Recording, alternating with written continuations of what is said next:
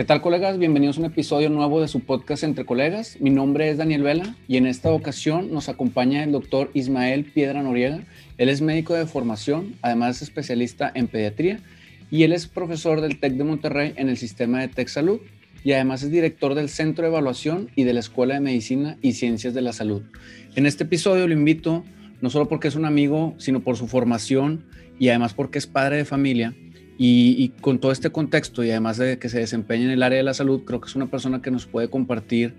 eh, cómo o qué opina respecto al retorno a las escuelas precisamente de, los menores de edad. Y bienvenido, doctor Ismael, ¿cómo se encuentra el día de hoy? ¿Qué tal? ¿Cómo estás, amigo? Gracias por, por decir en la presentación que somos amigos. Este, hemos colaborado desde el inicio de tu, de tu podcast. Eh, muchas gracias por incluirme nuevamente en estos capítulos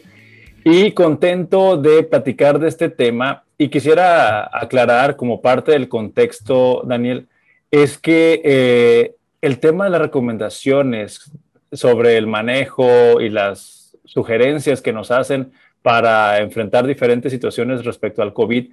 eh, aún siguen cambiando día con día o semana con semana. Por lo tanto, nosotros tenemos que estar eh, aproximándonos a las instituciones de salud las más confiables o las más serias para que podamos tomar decisiones.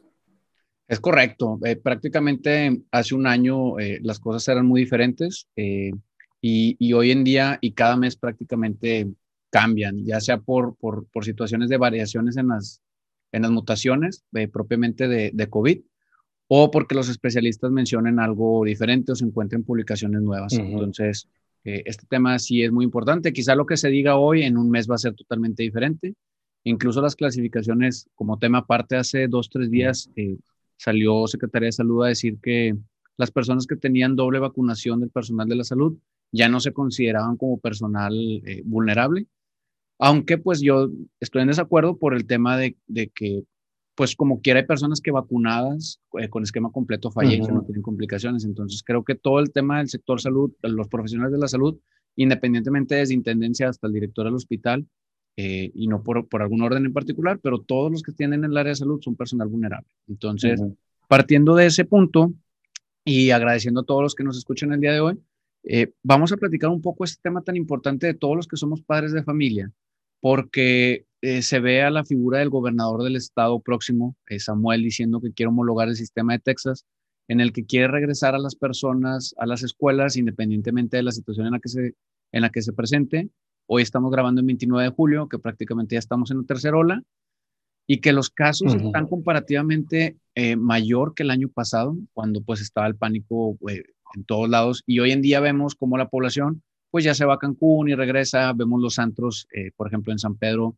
súper llenos, entonces este miedo se ha perdido, pero cuando llega un caso positivo eh, cercano a la familia empieza de nuevo. Entonces, platíquenos cuál es su opinión, Doc. Eh, por ejemplo, usted que va a guarderías, eh, ¿qué es lo que, es, que se vive en cuanto a padres de familia? No desde el punto de vista médico, sino los padres de familia que le preguntan cuáles son las inquietudes. Definitivamente, desde hace un año ha, ha, surgido demasiada información, como lo estábamos diciendo hace un momentito, y de repente hay opiniones o este, pronunciamientos de algunas personas sobre algún tema en particular y sobre todo aquellos pronunciamientos que son opuestos, donde dicen sí regresan a la escuela, otros dicen no regresan a la escuela, entonces ahí nos, donde nos ponemos entre la espada y la pared, ¿qué vamos a decidir con nuestros propios hijos? Quiero aclarar también, Daniel, que este tema de tomar decisiones respecto a cómo protegernos de esta enfermedad del SARS-CoV-2 o el COVID-19, como lo conozcan, todo lo que estamos haciendo es manejar la incertidumbre en primer lugar y el punto número dos es manejar los riesgos que tenemos cada uno de nosotros. Por lo tanto, manejamos los riesgos usando cubrebocas, manejamos los riesgos lavándonos las manos, con la distancia social e inclusive con la vacuna y con los medicamentos o los fármacos que se utilizan para atender a las personas que tienen COVID-19. Por lo tanto, enfocándonos al tema de las escuelas, todo lo que vamos a hablar el día de hoy es cómo vamos a manejar los riesgos de juntar a los niños en un salón de clases con su profesor o su profesora o con varios profesores. Por lo tanto, en, esta estrategia de manejar los riesgos y disminuirlos lo más posible, porque no se puede garantizar una burbuja estéril y hermética en un salón de clases o ni siquiera lo podemos garantizar nosotros mismos eh, al vivir día a día en nuestro hogar, es, es importante que los papás, que las mamás y que los profesores y la sociedad en general estén enterada de cómo disminuir los riesgos. Y, algunas escuelas han promovido, eh, por ejemplo, si el, el, el, aforo de un kinder o una primaria era de 30 alumnos en promedio en un salón, algunos ofrecen esquemas como ir 10 eh, eh, niños, que es un tercio del, del, aforo, una semana y luego otra semana el otro y la otra semana el otro, pero algunas escuelas sí quieren intentar llevar al 50% o incluso a lo mejor algunos padres de familia se imaginan que van a regresar, por ejemplo, las escuelas públicas al 100% de su aforo, porque al final de cuentas uno de los aspectos que también puede con mucha de la población es pues que los que tenemos hijos en el trabajo no puedes decir, bueno, un día sí voy y el otra semana no voy porque me toca quedar con los hijos y, y es muy complejo. También creo que, que las empresas pues le sufren porque los padres de familia también tienen que ver si van o no van o, o cuál es su prioridad. Uh -huh. Entonces, ¿qué recomendaciones usted podría emitir al, al, día de hoy en cuanto a, las, a los padres de familia que nos escuchan respecto a qué podrían hacer sus hijos? No sé, que se lleven cubrebocas o que no se lleven cubrebocas o la alimentación, ¿qué, qué, qué podrían hacer ellos para cuidar a sus hijos? Bien, definitivamente hay muchas estrategias y, y aquí es donde la conciencia ciudadana eh, se tiene que despertar muchísimo. Me refiero a que hoy en día las acciones que emprendamos pueden impactar positivamente a las personas que nos rodean o las acciones que no emprendamos también pueden este, afectar negativamente a las personas.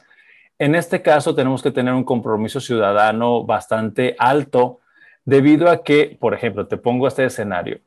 Si mi hijo o mi hija tiene un poquito de mocos, un poquito de tos, este, le duele la garganta, pues la conciencia ciudadana y la responsabilidad ciudadana que debemos de tener es que no debemos de enviar a nuestros hijos a la guardería, ni al kinder, ni a la primaria, ni secundaria. O sea, si hay algún síntoma, sea o no sea COVID en estos momentos de pandemia, sería importantísimo que los papás fueran muy conscientes de lo que va a pasar si ese hijo o esa hija se, se introduce en un entorno donde todos nos estamos cuidando y ese virus, ya sea como dije, COVID o no COVID, se va a transmitir a los demás. Ahorita estamos cuidando, como dije hace ratito, los riesgos. Entonces, aquí partimos de la responsabilidad ciudadana que podamos tener como individuos, como familia. Entendemos, Daniel, también que es necesario trabajar, entendemos que de repente es complicado decidir en dónde dejas a tus hijos o bajo el cuidado de quién mientras tú tienes que ausentarte de casa para trabajar o hacer algunas otras responsabilidades. Entonces aquí eh, yo partiría esa, primera eh, recomendación, ser muy conscientes y elevar mucho la responsabilidad ciudadana que tenemos al tomar buenas decisiones, al no mandar a nuestros hijos cuando tienen algún síntoma. Y el punto número dos es que ante cualquier síntoma es importante buscar ayuda médica. Puede ser ayuda médica por mensaje de texto, por videollamada o por una consulta para atender lo más rápido posible cualquier síntoma que tengamos y que esto no se comparta en la familia o no se comparta en la sociedad al salir de nuestra casa. Este, el otro tema que tenemos que hablar respecto a la disminución de riesgos es la responsabilidad de las escuelas. Las escuelas también tienen que tener un filtro de eh, entrada a, a los salones o a las escuelas donde siempre tiene que haber un mini cuestionario de cómo están los síntomas en casa, los contactos en casa, si hay alguien cercano eh, que haya sido diagnosticado con COVID, porque eh, al hacer estos filtros de entrevista o filtros de revisión de temperatura o de revisión de algunos síntomas, pues es eh, una,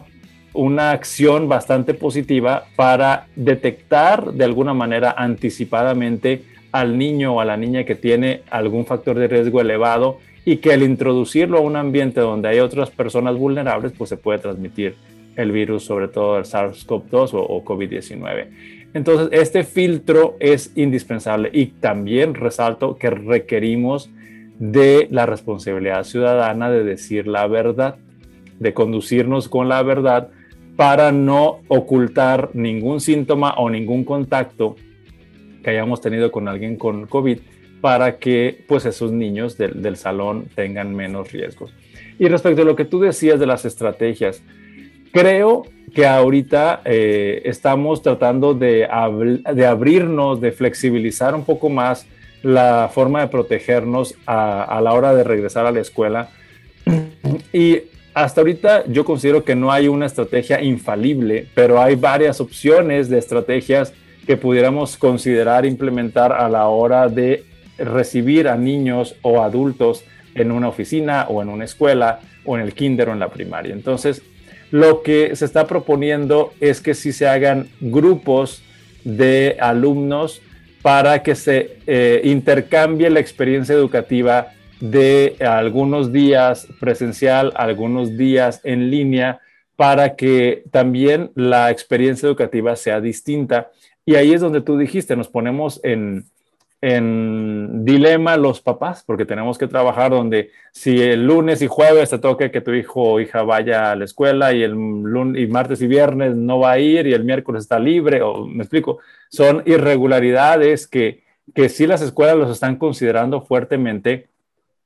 para distinguir al niño o la niña que tiene síntomas rápidamente por medio de estas burbujas o estos grupos fraccionados de alumnos que van a ir alternando sus experiencias educativas tanto presenciales como en línea y esto lo están llamando un formato híbrido. Sin embargo, cada padre de familia tendría que ser informado de cuáles van a ser las características de la experiencia presencial donde también ahí este, se tendrían que,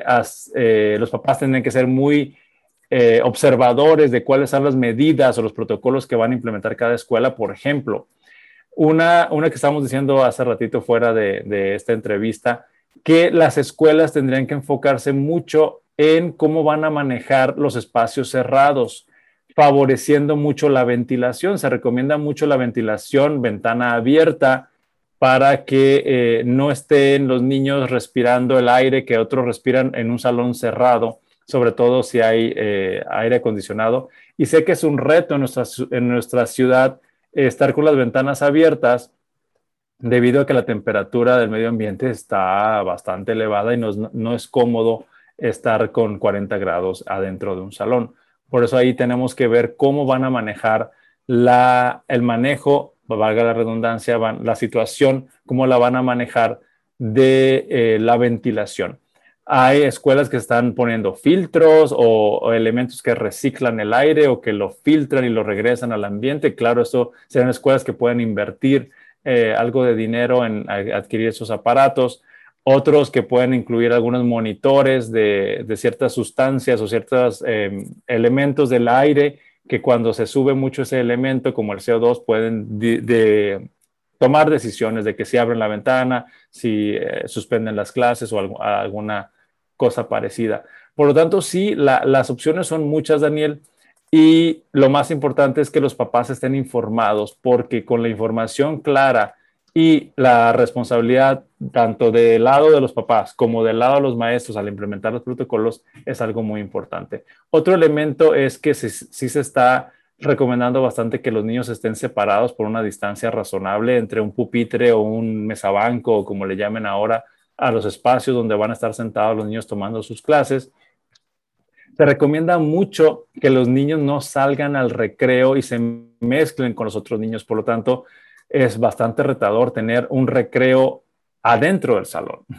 Este, porque los niños están estando en un espacio cerrado o limitado, pues sí, quieren correr, quieren brincar, quieren hacer algunas cosas donde en el salón pues a veces no se puede y ahí viene la creatividad. ¿Qué van a hacer los niños cuando están en su break en su tiempo de receso? Eh, pero que no pueden salir con los otros niños y cada salón va a estar en su propio receso adentro del salón. Otros momentos importantes es donde se recomienda que los niños eh, no salgan fuera del salón a ingerir alimentos y ahí tendremos que entrenar a los niños a tomar la distancia necesaria, a ponerse, quitarse el cubrebocas de la mejor forma, de una forma segura, para no exponerse al momento de estar ingiriendo alimentos o no exponerse en el momento de estar ingiriendo bebidas o su, agua. No, sé si estoy hablando mucho. No, no, no. Eh, pero justo esto no lo había mencionado. Si usted está considerando en el retorno, y no porque usted sea la máxima autoridad, pero usted está eh, considerando el uso de cubrebocas en los niños durante la clase. Sí. Ok, porque quizá eso a lo mejor no, bueno, más bien eso no se ha mencionado. El hecho de contemplar que, que, los niños tengan que ir a clase con cubrebocas, pero, y, y, a mí se me ocurría, porque quizá a lo mejor esto tendrían que implementar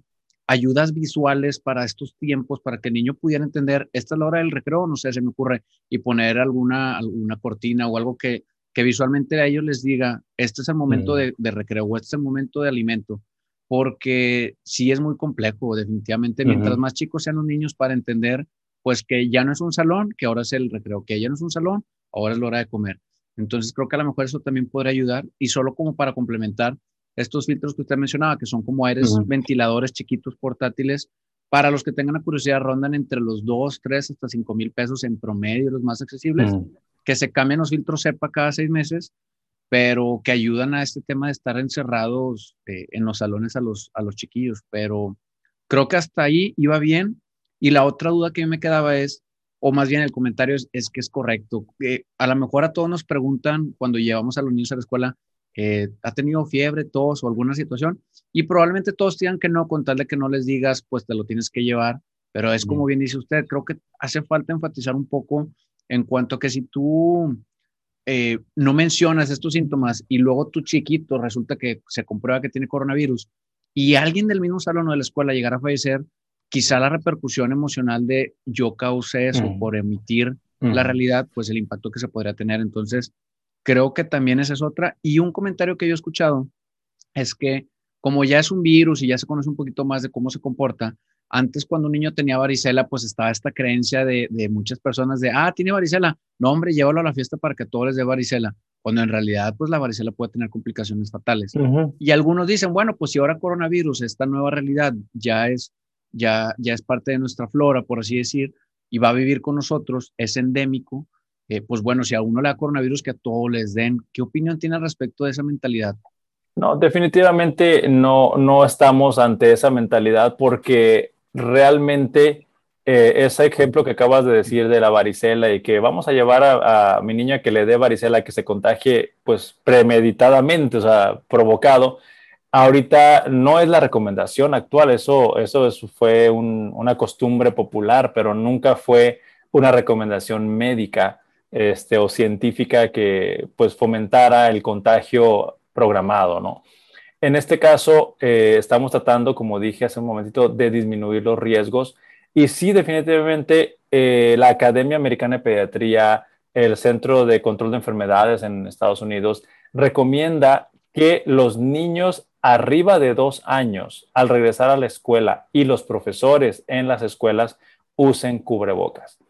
Eh, estamos hablando de una recomendación para disminuir riesgos, eh, que es muy diferente a obligación o que te van a meter a la cárcel o que no te, o te van a multar, o sea, cosas así que es, es otro capítulo, es otro, otro tema. Es una recomendación eh, para disminuir riesgos en los salones o en la experiencia educativa presencial.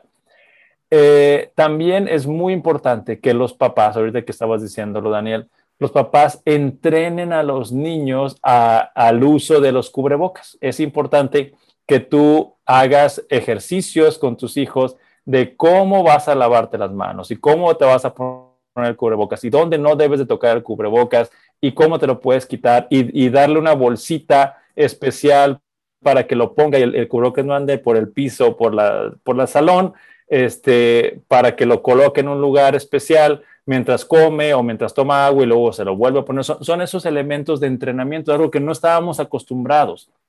También otra cosa que se debe recomendar es que ahora en la mochila de los niños debe de haber varios cubrebocas y varias bolsitas para, pues para depositarlos, porque de repente, imagínate, si eh, se manchó el niño, si estornudó y pues se humedeció el cubrebocas o estuvieron brincando, corriendo y también por el sudor se humedece el cubrebocas, se recomienda que ese cubrebocas se cambie eh, periódicamente. Entonces, como dije, en la, en la mochila dentro de los útiles escolares, también debe haber su bolsita de, yo diría, de 5, de 10 cubrebocas que tengan ahí, que los papás estén resurtiendo o vigilando. Y aquí también viene otro aspecto del el uso de cubrebocas que sean lavables y uso de cubrebocas que sean desechables. Esto pues tendrá que cada familia ah, valorarlo, cómo va a invertir su economía, cómo va a impactar su economía cuando estamos comprando muchos productos desechables y cómo contaminamos y cómo eh, cómo manejamos esos desechos y también la parte de, los cubrebocas que son lavables, que tienen base de tela, que tienen varias capas y que se pueden meter a la lavadora, a la secadora y que se pueden, pues, pueden resistir estas, estos procesos de desinfección o lavado. Entonces, sí, como dije, se recomienda entrenar a los niños para que usen adecuadamente los cubrebocas y que lo mantengan, como hemos eh, escuchado, lo mantengan todo el tiempo y cubriendo boca y nariz, que se apriete suficientemente a, la carita del niño, que no le lastime las orejas. Hay varios dispositivos para lograr sujetar el cubrebocas adecuadamente sin que cause lesiones o incomodidades.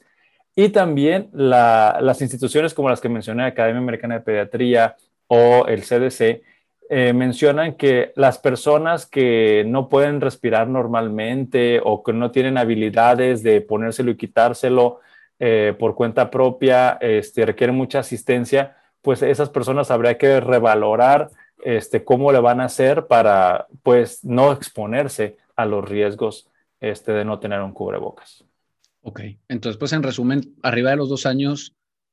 todos, tienen que andar con cubrebocas eh, como primera recomendación. Algunas recomendaciones que yo escuchaba o que veía al inicio de la pandemia era este tipo de bolsitas o de toppers, dependiendo de lo que la gente decidiera guardar, es que les pusiera lunes, martes, miércoles, jueves, de lunes a domingo para que ya tuvieran asignado un cubrebocas, de preferencia, como bien decía usted, lavables, porque el tema de la contaminación hoy en día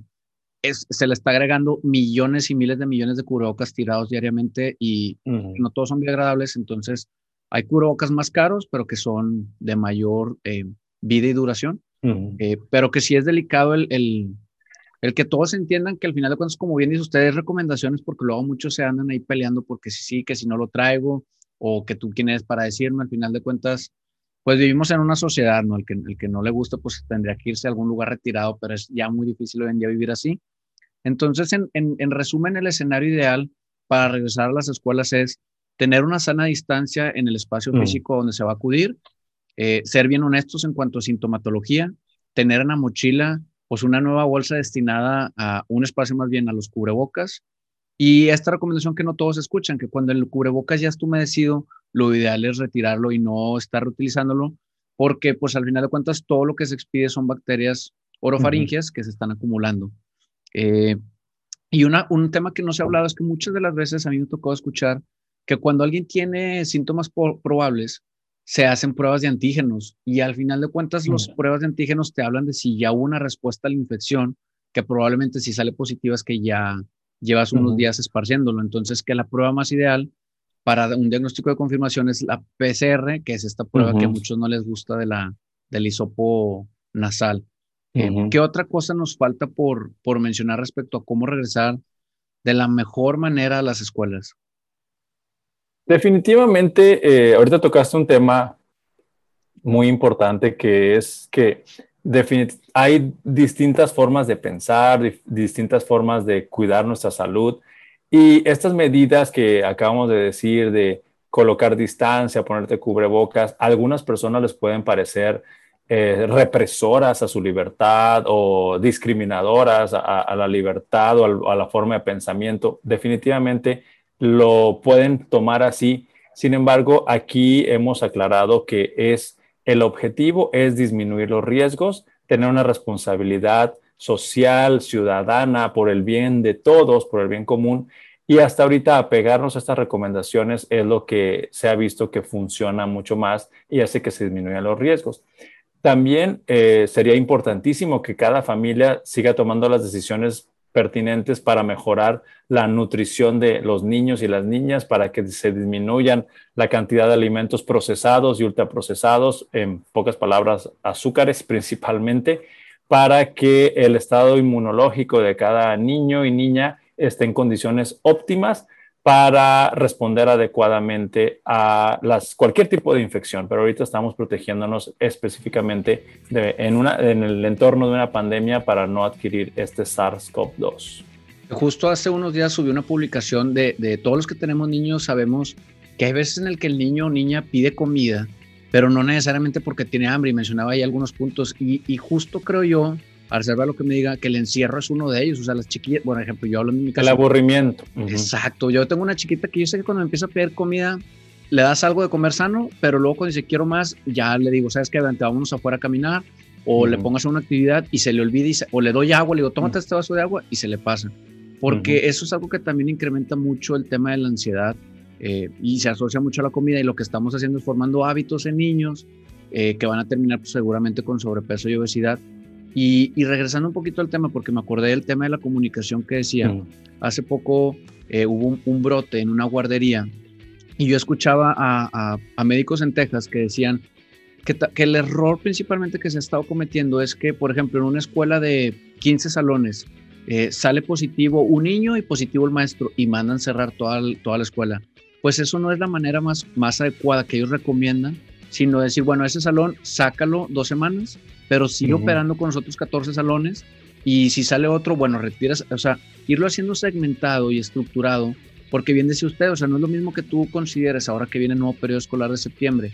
que tú les digas a los papás, bueno, mira, de los 15 salones, si sale uno positivo, se retira ese salón, pero todos los demás continúan su operación y en 15 días regresan, para que el papá sepa, bueno, ok, voy a invertir en la inscripción del niño, en la compra de los uniformes, porque pues todo el año pasado nadie compró casi uniformes escolares ni materiales. Entonces creo que también eso. O, o, nada más compraron las puras camisas, ¿no? Era lo que se veía en, línea. Y abajo en short, ¿no? Claro. Ah, sí. pero justo eso. O sea, si, si un padre le dijeras, lo que va a pasar en dado caso de que, se presente esto, pues te puedes quedar ya más tranquilo y decir, bueno, vamos a, llevar ahora a ese niño a la escuela, porque también otra cosa que no hemos platicado es que en teoría lo que se ha, ha visto en otros países, como en Inglaterra, mencionaba el secretario Manuel de la O, que, en Inglaterra está incrementando eh, exponencialmente la cantidad de niños infectados y pues si ahora se están eh, saliendo más positivos los niños, inevitablemente aumenta el número de defunciones, pero eso no, no quiere decir que se están muriendo más niños, simplemente es que ahora, como ya se cubrió la, población adulta eh, y en teoría ya no fallecen tanto, como dato, como dato comparativo hace poquito el secretario López Gatel mencionaba que hoy hace un año la mortalidad andaba en el 20%, que era la primera ola, y hoy en día la mortalidad bajó ya casi al 2%. Entonces, ¿por qué? Pues por este tema de la vacunación o de, o de lo que gustes y mandes, pero entender que está cambiando mucho, como bien decíamos al inicio, eh, las recomendaciones, pero también la mortalidad y que no podemos bajar la guardia porque hasta que no se empiece la vacunación en menores de edad, pues seguimos igual todos los adultos, ¿no? Y definitivamente este, tenemos que usar la información de la mejor manera porque sí, este, toda esta información que estás compartiendo en muchos otros foros se ha sacado de contexto.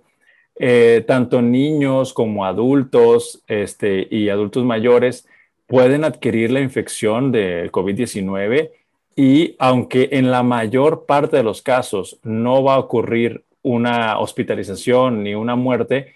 siempre existe esa posibilidad, tenemos un riesgo. Por eso he estado insistiendo mucho en que toda esta plática hemos ah, hablado de la gestión de los riesgos, cómo estamos tomando decisiones para disminuir los riesgos lo más que se pueda. Por lo tanto, eh, los niños se han llegado a enfermar porque sus familias también se enferman, porque sus familias también salen, también van de vacaciones o también van a eventos o van a restaurantes y es una cadena de transmisión.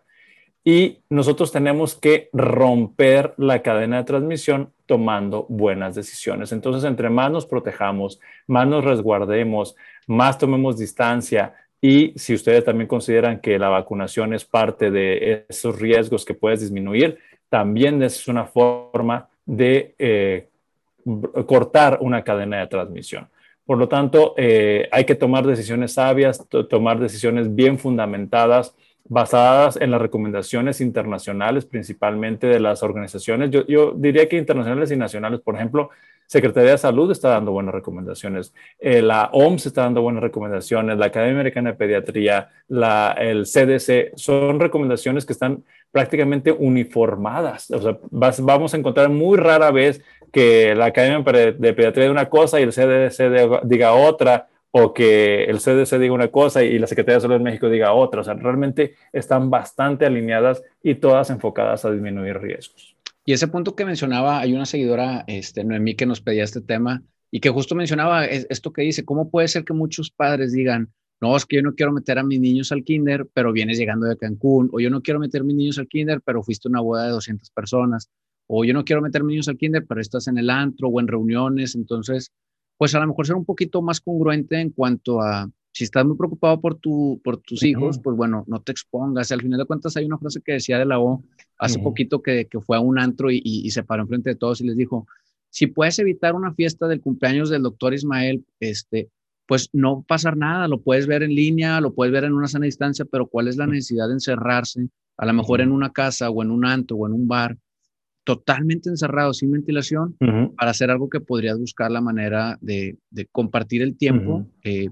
y, y, a lo mejor son unos meses, esperemos que ya, pues este año que ya sería el segundo año de, de distanciamiento físico y no social, eh, pero el otro año quizá podamos reintegrarnos, porque al final de cuentas, bien decía, el tema de la salud, una vez que lo pierdas, pues ya no hay nada más que hacer.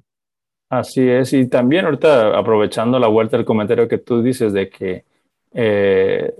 pues gente que toma decisiones este, diferentes en cuanto al cuidado de su salud, también hay esas personas que dicen, no, es que a mí me da miedo la vacuna o no quiero tomar medicamentos para eso, este, pero toman refrescos, pizzas, hamburguesas, eh, bebidas alcohólicas y, definitivamente no están cuidando su salud, ¿verdad? Entonces, aquí es, es, un proceso bastante reflexivo para encontrar nuestro punto de vista basado en evidencia con las mejores recomendaciones que nos puedan ayudar a tomar una buena decisión que sea congruente y lo mejor que sería sostenida a lo largo del tiempo para que el resultado se vea y el riesgo se disminuya. Sí, claro, y perdón que me ríe, pero es que justo este tema de la vacunación es, es un tema bien delicado porque hay personas muy fervientes, las respeto bastante, pero que dicen, es que te estás inyectando pues materiales químicos y, y te va a pasar y que un chorro de cosas que mencionan que, lo respeto con su teoría, pero bien dice usted, o sea, un, un, litro de un refresco color oscuro muy conocido, pues cuántas cosas no tiene y, y cuánto no consumes, nomás por mencionar uno, ¿verdad? Sí, el tabaco, las, como dije, pizzas, hamburguesas, refrescos, pasteles. Y que la vacuna es un mililitro, independientemente de lo que pueda llegar a contener respecto a algún metal pesado, porque luego hacen estas bromas de que se les quedan pegadas cosas metálicas, pues es un mililitro, te estás metiendo kilos y kilos de comida este, y de malos hábitos que bien dice usted. Pues, ok, no te pongas la vacuna si tú estás de acuerdo con eso, pero pues come bien y haz deporte y, y duerme tus ocho horas que justo quisiera cerrar con ese tema. ¿Cuáles son como los cuidados estándar de, de, la población pediátrica que usted recomendaría en un rango a lo mejor de, de 5 a 12 años respecto a la nutrición y el sueño? Bien, es, es importante y, y, creo que alguna vez hablábamos de esto, de que no hay un solo elemento que te ayude a disminuir el riesgo al 100%. Es una combinación de elementos o de acciones que van a permitirte que tu salud esté mejor y el riesgo se disminuya. Por lo tanto, eh, comer lo más saludable posible, en este caso, eh, tendríamos que recomendar a los papás y a las mamás que, que sus hijos ingieran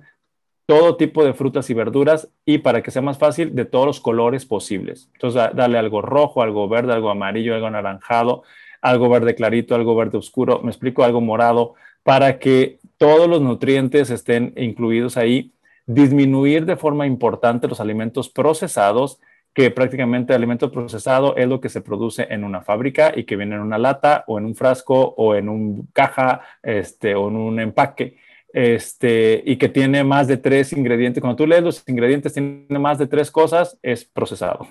Cuando viene de, directamente de la tierra o de la naturaleza, pues ese no es un alimento procesado. Disminuir el consumo de azúcar lo más que se pueda disminuir también la cantidad de jugos, eh, refrescos, para que se incremente el uso de agua, natural y eh, que los niños y niñas de los rangos de edad que me dijiste duerman entre 8 y 10 horas por día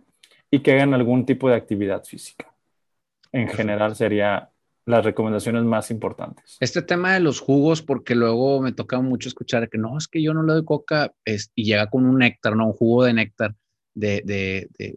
comprado, ¿no? Pero si el niño, porque también dice, no, es que no le gusta el agua natural, que son pocos los niños que yo escucho que dicen eso, mis hijas les dicen el agua blanca porque pues la ven blanca en el vaso para ellas. Mm. Pero ¿qué variedades pueden utilizar? Pueden hacerse jugos de limonadas o jugos de naranja naturales porque por algunas nutriólogas que han estado aquí nos han dicho, pues mira,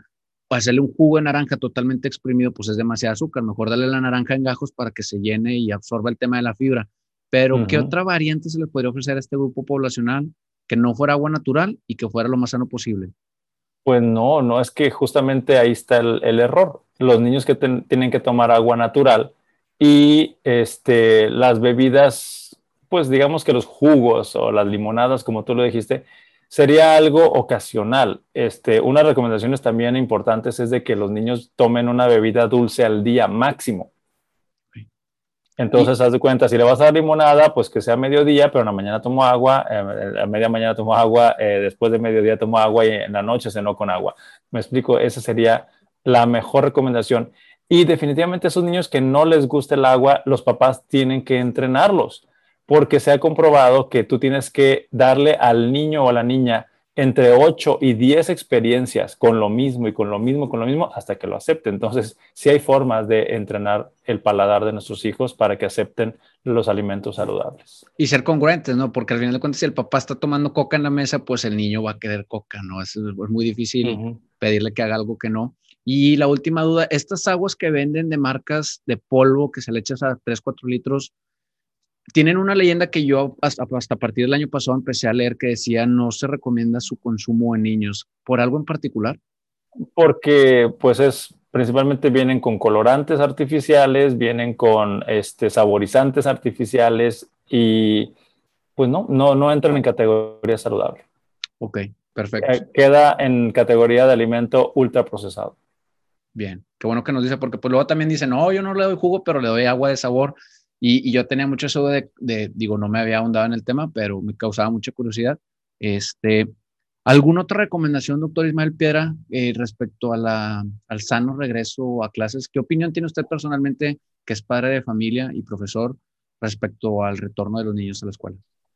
Pues sí, definitivamente eh, todos estamos y yo me reconozco estar en, en, un dilema, en una incertidumbre si sí o si no envío a, mis hijos a la escuela. Sin embargo, la decisión final la voy a tomar al momento en que la escuela me informe detalladamente cuál va a ser el protocolo, cuáles son los canales de comunicación, cuáles son las formas que van a enfrentar ellos las diferentes situaciones y eh, esto me va a ayudar mucho a tomar mi decisión. Perfecto. Em, muchas gracias. ¿Algo más que quieres decir antes de cerrar el episodio, doctor? No, pues te agradezco mucho y como lo dijimos al principio de esa entrevista, Daniel, eh, es importante estar bien informado porque la información cambia, los semáforos cambian, las olas empiezan a ocurrir, como estamos ahorita en la tercera ola, y pues entre mejor informados estemos, mejores decisiones tomaremos. Perfecto. Pues muchas gracias a usted por acompañarnos y muchas gracias a todos los colegas que han llegado hasta este punto. Les agradecemos que compartan este episodio con, en sus redes sociales para que pueda llegar a más colegas y que sea esta plataforma. Eh, hemos llegado hasta aquí. Nos vemos la próxima semana a seguir viviendo nuestra misión. Adiós. Adiós.